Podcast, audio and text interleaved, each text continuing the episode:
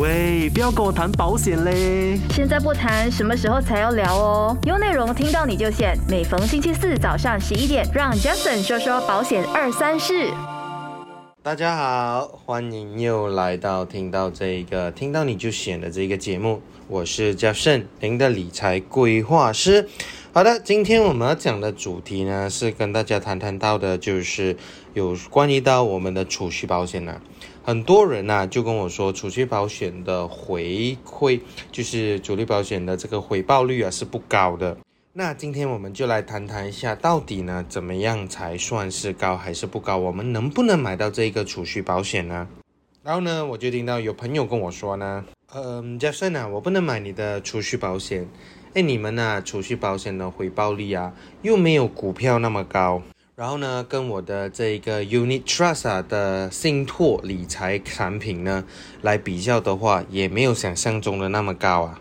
哎呀，你们保险公司啊，还是认认真真的去做好你们这一个医疗重疾保险，或者是你们的药医药卡就可以了嘛。谈到这个储蓄了，我相信还是不要买你们保险的储蓄计划吧。可是啊，你们觉得啊，事实是不是想象中的这样呢？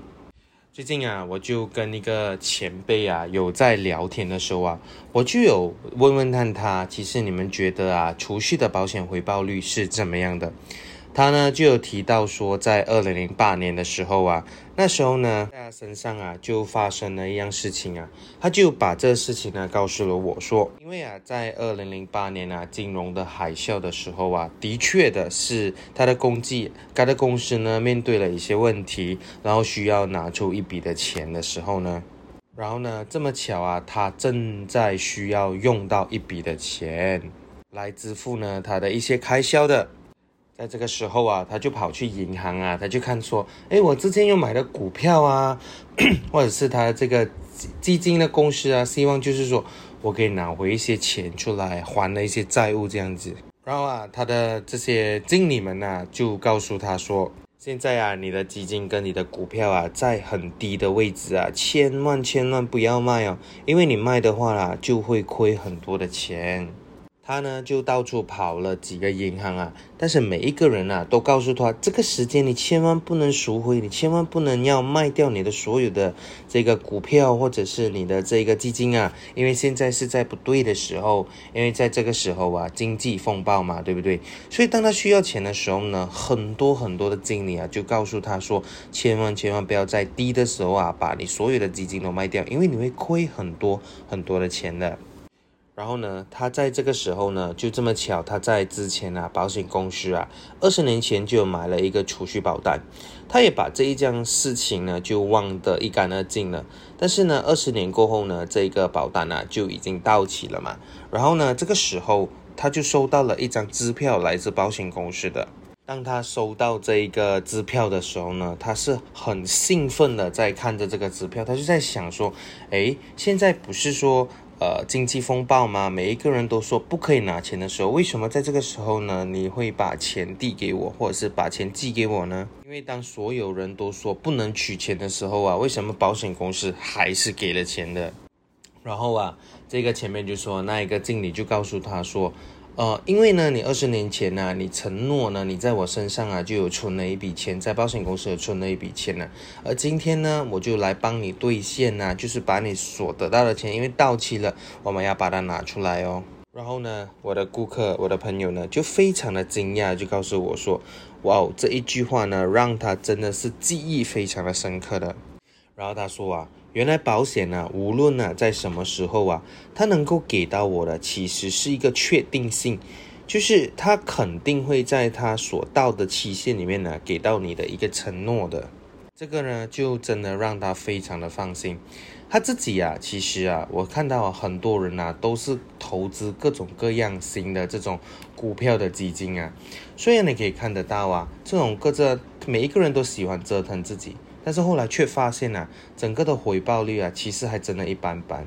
更糟糕的是啊，无论股票里面赚钱还是亏钱，其实都不好受的。因为当你赚钱的时候啊，你就觉得，哎，我是不是应该卖早了？如果我再等几天的话，是不是可以赚更多呢？那如果我亏钱的时候，我就会安慰自己讲说，哎呀，我做的是一个长线的投资啊，我根本不 care，可能他可以拿到更多的回抽呢。讲真的，你真的没有任何的波动或者是感觉的吗？其实啊，我在这个行业已经十多年的经验了，我自己本身也是买了不少的这一个储蓄的保险啊。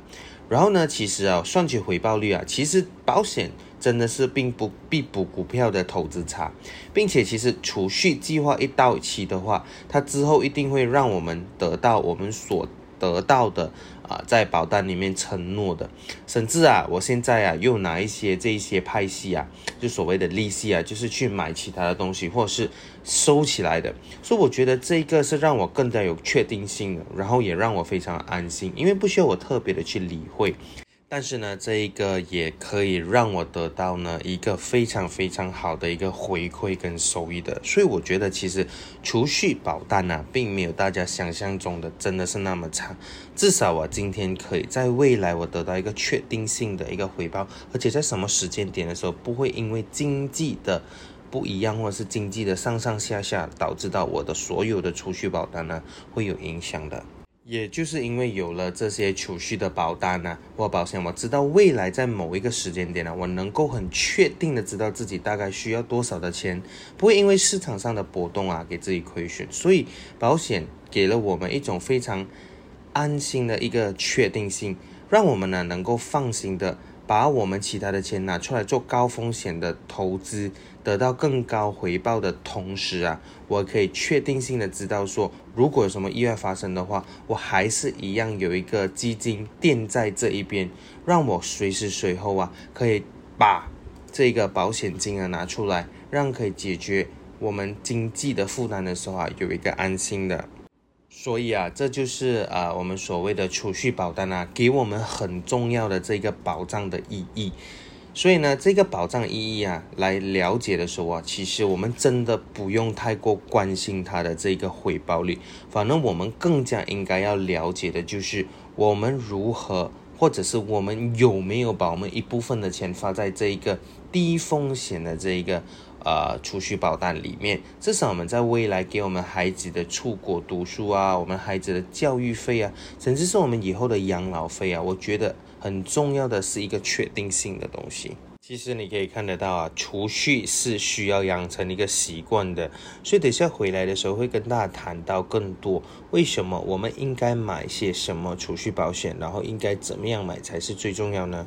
因为其实你要看到啊，储蓄为什么说是一个习惯？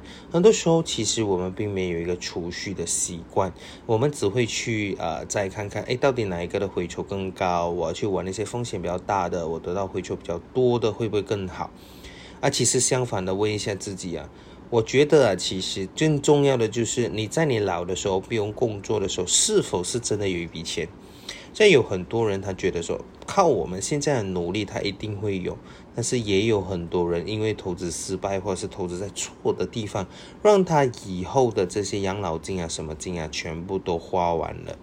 所以呢，其实我觉得更重要的是你到底存了多少，而不是你赚了多少的这句话就诞生了。所以等下回来呢，跟跟大家谈谈多一点关于到这个储蓄保单的东西。然后等一下，我们接下来再跟大家谈谈这个储蓄保单的。大家好，等下记得留守这个，听到你就选。我是 Jefferson。喂，不要跟我谈保险嘞！现在不谈，什么时候才要聊哦？有内容听到你就选。每逢星期四早上十一点，让 Jefferson 说说保险二三事。好的，继续回来听到你就先了。今天我们在谈的就是储蓄保单啊。其实我想问一下大家了，买一下怎么样的储蓄保单啊、保险啊，应该怎么样挑？难道我们真的不需要去看收益吗？其实有几样东西是要跟大家看的。第一，我们要确保拿到手的这个收益啊是最重要的，因为我们见不得我们的本金损失嘛，对不对？所以啊，除了连风险，我们讲投资风险高加收益不稳定外啊，其他的储蓄保险啊的收益啊分为两个标准的，一就是我们要确定它是安全，而且是收益稳定和安全。第二呢，就是收益不稳定，所以其实我们要看看的东西，就是其实我们不要光看这个宣传了，我们要真正的去看这个保单的条款约定。所以产品的宣传再好，也是这个空口无凭的嘛，对不对？所以啊，你可以看得到，直接我们看到真实的条款约定啊，才是真正让人家放心的。所以你可以看得到这一些呢，我们要去了解一下每一年我们可以拿回的钱，还有我们基本的保额是什么。其实买到储蓄保单呢，它还是有一点点的这一个保障在里面的。所以啊，我们更需要根据实际的状况来挑选。之所以我们买这个保啊储蓄保险啊，源于我们有一些比较特殊的需求啊，就比如说养老啊。孩子的教育啊，或者是财富传承啊，可能或者是单纯的储蓄，就其实在乎的就几个这一个点而已。这样不同的场景就有不同的需求哦。到底我们买这个储蓄保单呢，是不是真的有什么情况呢？首先第一个我先讲养老嘛，对不对？所以你可以看到啊，养老的现状啊是。呃，我说过了嘛，不管今天呢，人口都是老龄化的，或是寿命越来越长，所以还是需要在这边呢得到一些养老金，来看未来养老的时候啊的生活啊更容易的去支撑一点。那我们怎么样可以讲说养老呢？所以其实我在呃询问这个储蓄保单保险上面呢，就有一个朋友告诉我说，其实他说养老的问题现在变得真的非常非常的焦虑了。所以你可以看到，在一些比较小的小城市啊，可能呢，他们手上只有三千块钱，或者是别的工作，很多时候他们就会看到，在退休的时候啊，他可能最多最多用五年到十年的时间呢，他就可以把他所之前所存的钱呢花完了。这样以后呢，在他接下来的生活，他怎么办呢？其实，如果我们老了，我们还想维持退休前的一些生活标准的话，那么其实我们在年轻的时候啊，真的我们必须要提前做一些准备啊。所以老年的时候呢，我们老年金啊，才是最好的选择之一。所以，让我们退休过后啊，每年或者是每月啊，定时的，就是可以从保险公司里面拿一笔钱，拿来做养老这个补充，一直到我们去世为止。所以啊，活得越久，我们领的钱就越多。所以这个钱呢，你就想怎么花就怎么花嘛，对不对？毕竟我们都老了，对不对？所以其实最主要的就是，如果我们把这个储蓄保单，它的特点是拿来养老的话呢，其实想用到钱的时候，它随时可以拿。而且呢，最重要的就是我们要解决目前的这个养老中的这个压力的。来到继续呢，我想要跟他探讨的就是，如果我们买这个储蓄保险呢，我们是要为了教育基金的话呢，其实我们觉得也是非常好的其中一个管道。有一次呢，我就询问一个妈妈啦，她每年的收入啊，就是大概有十万块，呃，每年的收入大概一百千呢。但家里啊，其实也有一定的储蓄的这个资本，也算是妥妥的一个小康之家嘛。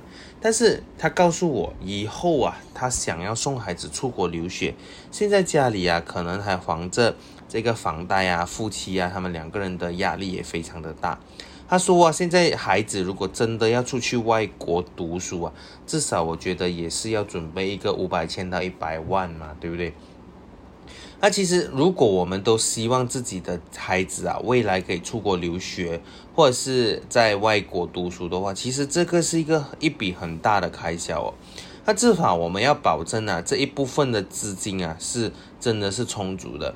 我其实随便举几个例子啊，如果我们真的是要留学国家的一些费用啊，比如讲零啊，一些英国每年大概是需要呃三百千到四百千。那美国呢更夸张啊，大概五百千到一百万之间呢。如果你讲说澳大利亚、日本啊，都是在五百千到六百千。那如果其实啊，他们学学习的科目啊，又是想要去到世界的顶级的名校的话，其实这费用啊，可能还会更贵一些些哦。所以其实这笔钱呢，绝对不会是一个小数目啊。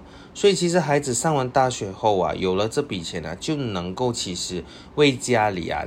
减轻很大的负担，而且教育基金啊，的确是一个不错的选择。很多人就讲说，哎呀，没关系啦，我可能投资还是什么东西。所以之前我就讲过，确定性嘛，对不对？孩子去读书是确定的东西，还你会老也是一个确定的东西。所以我们为这确定性的东西啊，为我们的这个。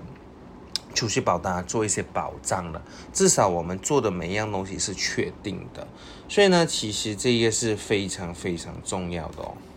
说了，养老基金跟这个教育基金啊是非常非常重要的，所以呢，我们一定要为我们这些确定性会发生的东西要做好这些准备啊。可能你说我现在做工的时候啊，也很大压力要存钱，但是只要有家庭啊，有孩子啊，其实这个钱是一定要花的，是看你之前要辛苦的时候存下来，还是过后的时候再拿出来，就是这样子而已。然后呢，其实还有一种状况啊，我是觉得一定要把这个钱啊放进储蓄保单，就是天降横财。哎，你一定会问我什么是天降横财？这种情况就是，如果呢，你呢在短时间里面呢手里有一笔很多很大的钱，忽然间呢就是降落在你手上的话，又怕自己可能败家，或者是想赚钱又怕亏钱，放在银行又太低的话，怎么讲？就给大家一个例子，比如说。啊，今天呢，小啊小明啊，他自己的家就因为啊需要搬迁，然后呢，父母呢就给了一笔零用钱，想要拿这笔钱来理财，以后呢就自己可以提前退休，然后靠利息来维持基本的生活。这种储蓄也是有的，就是快返年金啊，就是我们要快速的能够把钱放在某一个地方，让他自己生钱，过后的呢再自己去安排。自己以后老的时候需要多少钱呢？再安排给自己的。除了这些之外啊，这些储蓄还可以用来财富的传承啊。就比如讲说你的终身寿险呢，如果钱一直没有去的话，没有拿的话，你到最后也是可以留给孩子一大笔钱的。当然，储蓄时间越长，你回报自然就越高咯。当然，这些实际场景不是讲绝对啦。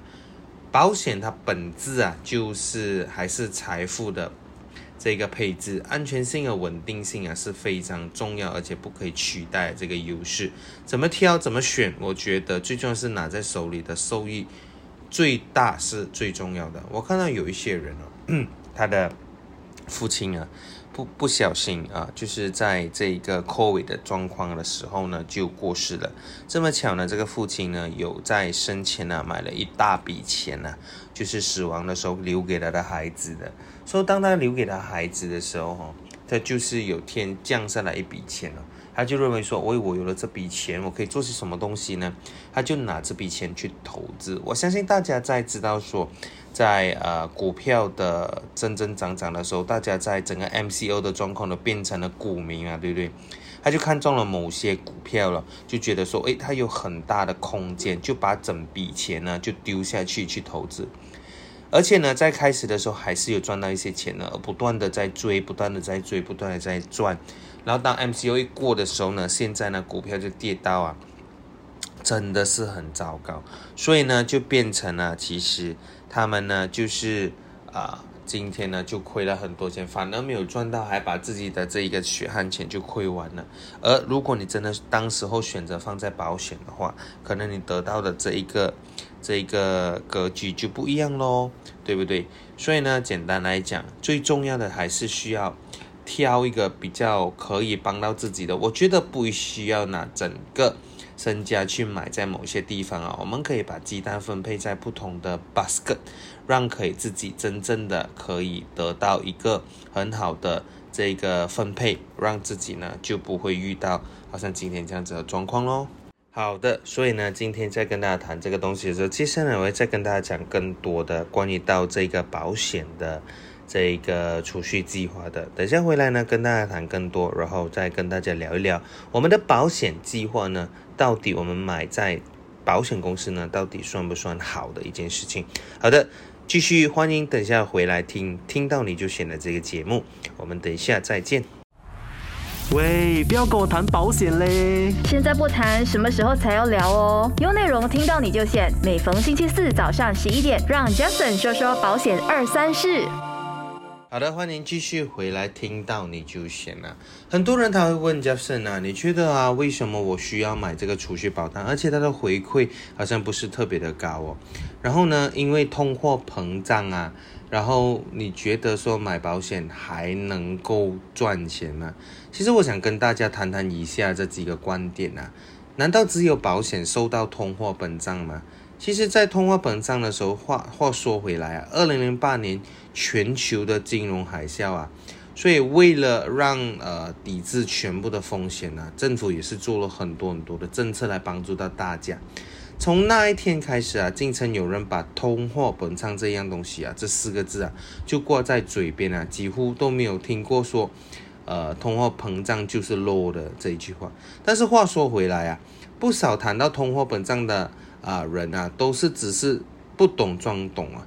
我觉得为什么呢？因为也不知道什么时候开始啊，通货膨胀跟保险就莫名其妙，就好像跟它特别有关系这样子。而且啊，每一次在投保的时候啊，就会拿通货膨胀来讲，哎，否定我们这个风险的规划嘛，对不对？其实通货膨胀实际上是一种货币贬值的正常现象，只要不是恶性的这个通胀呢，所以其实我们都可以看到国家的经济正面的发展。如果一个国家没有通胀的话，进入一个代谢的状况啊，其实社会就进入萧条啊，反而这个是更加不好的一件状况。所以呢，我们不必要为这个通通货膨胀啊有太大的这个担忧的。有些时候啊，有一些伙伴们啊，他非常有趣的，好像只是买保险的时候考虑到通货膨胀的问题而已。难道我们只是买保险的时候才会有通货膨胀吗？我们买车买手机，难道我们存在银行买基金买股票就会受到通货膨胀的影响？问题来了，我想问一下大家，你会不会因为通货膨胀而担心买不到车？而担心不要买手机，或是不要存银行吗？答案是不会的，因为你是购买工具来帮你解决问题的，而投保是为了帮自己转嫁这个风险呢。保险本来就是一个工具嘛，对不对？所以其实哪一个理财的轨道一定能够抗这个通胀的呢？其实既然呢，有些人能够说，哎，保险遇上通货膨胀这个问题的话，那你一定要对。啊，这个投资理财有一定的理解。问题来了，请问你能说出哪一个投资理财轨道一定能够跑得赢通货膨胀的吗？或者说，你的投资理财计划历史啊，收益率是多少？如果啊，你有一个绝对可以跑赢通货膨胀的这个方法，诶，我可能要叫你土豪了。不如你，我们来交一个朋友来教我怎么办，好不好？但是如果你用你丰富的经验理财技知识啊，与他。你如果你来讲说，哎，很多工具啊，尚且不能够抵押通货膨胀，但是呢，我们如何能够通过一个简单的保单来帮助你抵卸这个通胀呢？答案是不能，因为抵卸通胀是一个理财的难题来的，你要用很多很多的这种理财轨道来供，你才可能可以得到一些回酬，而且保险主要的功能呢？我们买来不是为了抵押这个通货膨胀，而是帮你转移这个风险嘛。就比如来跟你讲说一个例子啦，手机是用来打电话嘛，对不对？上网的时候砖头砖上啊，手机用来打电话上网的，砖头是用来建房的。难道你可以把手机当砖头用吗？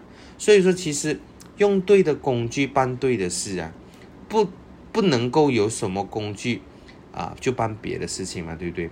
所以没有规划，并不能够这个抵押这个通货膨胀。风险规划是一种啊，我们所说的是一个睿智的一个准备啊。没有风险规划，并不能够抵押这个通胀，但是我们只能够被动接受的结果。有句话是这样子的：为什么很多人不愿意吃学习上的苦，但愿意吃生活上的苦呢？因为呀，我其实想要告诉大家，学习上的苦需要主动吃，而生活上的苦啊，你躺在床上就来了的。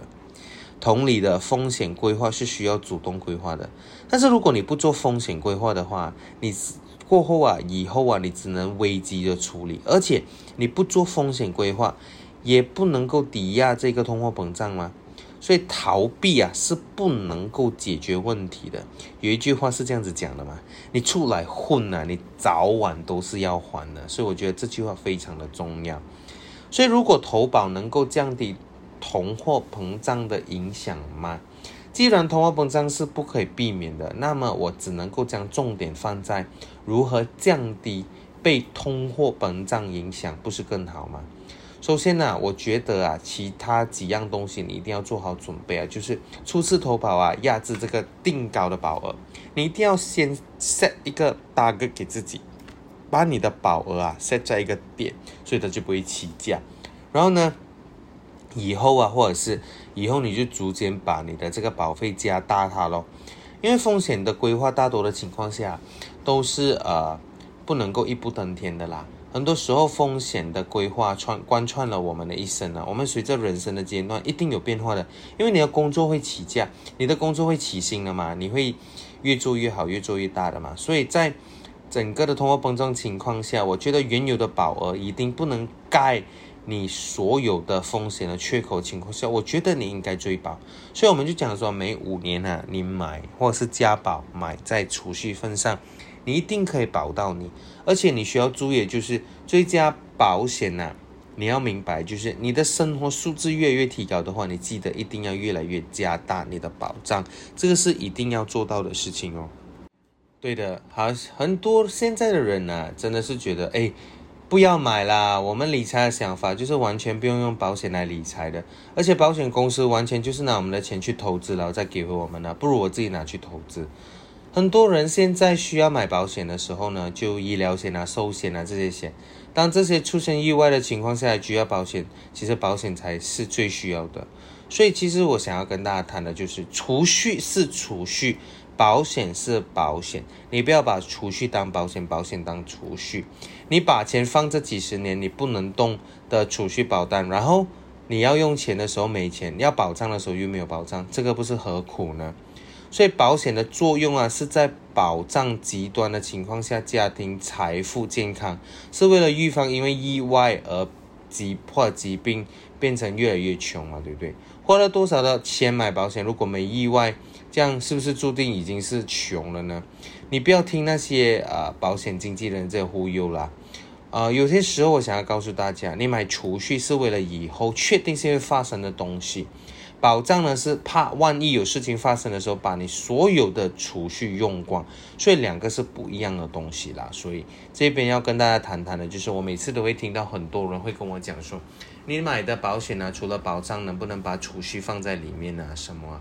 其实我想要跟大家讲说，储蓄跟保障是分开的，它并不是合在一起的。所以呢，这个也是跟大家有一个了解，所谓的这个储蓄保单呢，是要认真的去选购，然后呢，它让你有确定性的东西发生的时候你可以买，而不是在短暂，呃，我希望可以多高多高的回酬啊，股票啊、基金啊之类的东西，让你可以得到高回酬。其实这个就不是。